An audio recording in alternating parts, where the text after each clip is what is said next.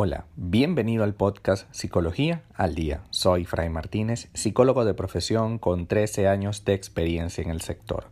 Como pudiste ver en el título de este episodio, hoy vamos a hablar un poco acerca de por qué mi pareja me critica o solo ve lo malo de mí. ¿Tienes esa sensación de que tu pareja solo se fija en lo negativo? Estar al lado de una persona que te critica constantemente puede resultar emocionalmente agotador. Si te da la sensación de que tu pareja o que para tu pareja todo lo haces mal y no recibes ningún tipo de apoyo, es importante que te detengas un poco a pensar por qué ocurre esto.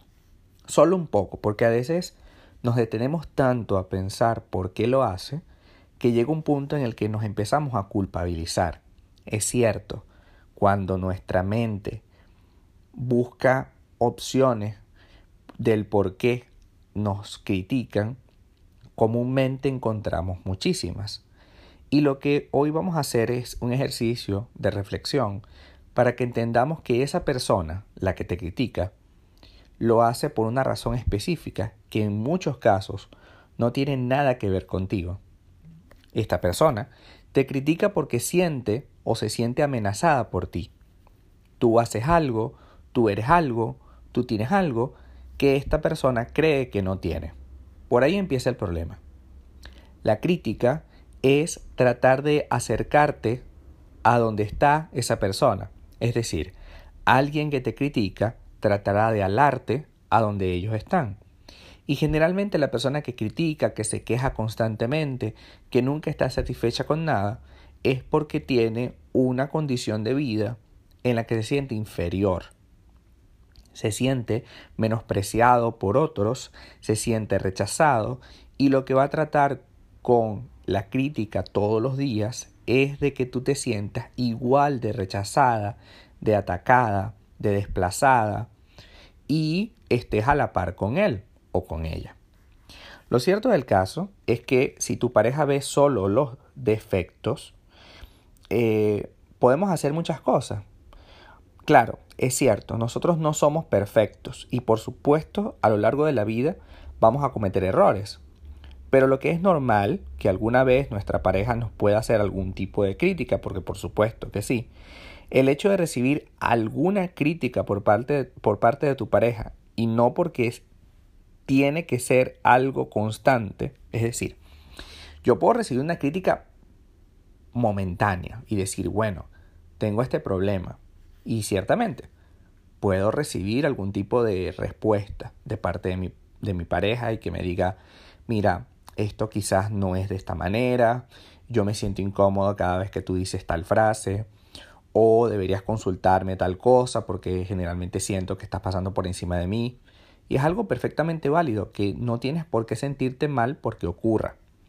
Sin embargo, cuando esto ya no es un momento determinado, sino que esto es constante, esto es una avalancha que está constantemente sobre tu cabeza, ahí en ese instante sí podemos hablar de una condición realmente difícil de mantener. Porque esta persona eh, va a tratar todos los días de generarte varias de estas condiciones que vamos a hablar hoy.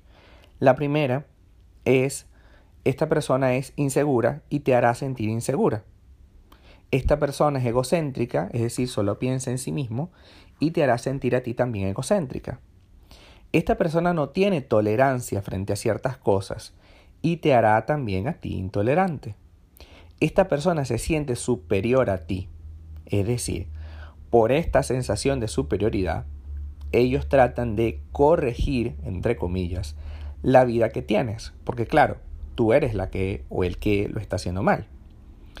Es un estilo de comunicación agresivo, seguramente, que te hará también a ti agresiva.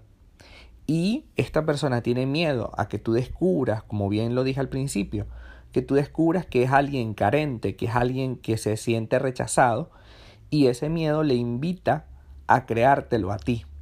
Si tú también sientes miedo a que él te rechace, entonces vamos a estar a la par y no vas a buscar rechazarme ni vas a buscar irte de la relación.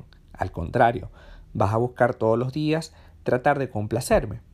Y creamos una especie de relación absolutamente tóxica en la que yo te critico por todo, te maltrato por todo, te ofendo a cada rato, te desprestigio, es decir, porque para mí no eres importante. Aquí lo importante es que cumplas con las cosas.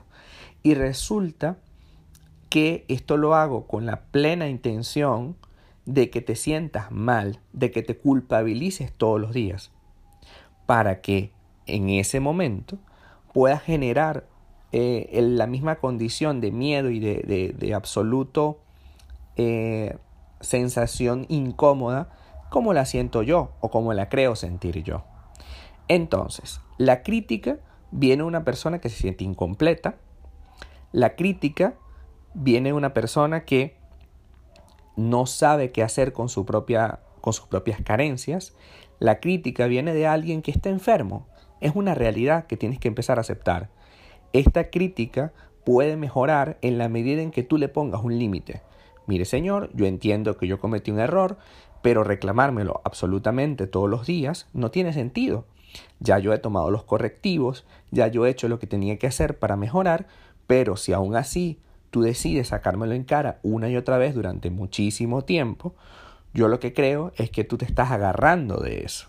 Cuando tú descubres al que te critica, al que se queja constantemente de la relación, cuando lo expones, te das cuenta de que esa persona al final mm, lo único que quería era meterte en el lodo con él, meterte en el barro destruirte, más allá de quererte, más allá de lo hago por tu bien, lo hago para que mejores. Esta persona, con toda la intención, tratará de llevarte a su pantano, al lugar oscuro en el que se encuentra actualmente. Y es algo que no podemos permitir independientemente de que queramos a esa persona. Yo puedo querer a alguien, pero si ese alguien me está haciendo daño con su crítica, con su constante abuso, con su constante falta de respeto, yo tengo todo el derecho a poner un stop y si es necesario a irme de esa relación, puesto que una persona que te critica, que te maltrata, que te humilla constantemente, no te quiere, simplemente se desea sentirse superior a ti y a través de la crítica, de la descalificación, lo logrará. Hasta acá nuestro episodio del día de hoy. Muchísimas gracias por quedarte aquí hasta el final. Si deseas saber más sobre mi contenido, www fraymartinez.com. Para consultas online, www.fraymartinez.com. Muchísimas gracias y hasta el próximo episodio.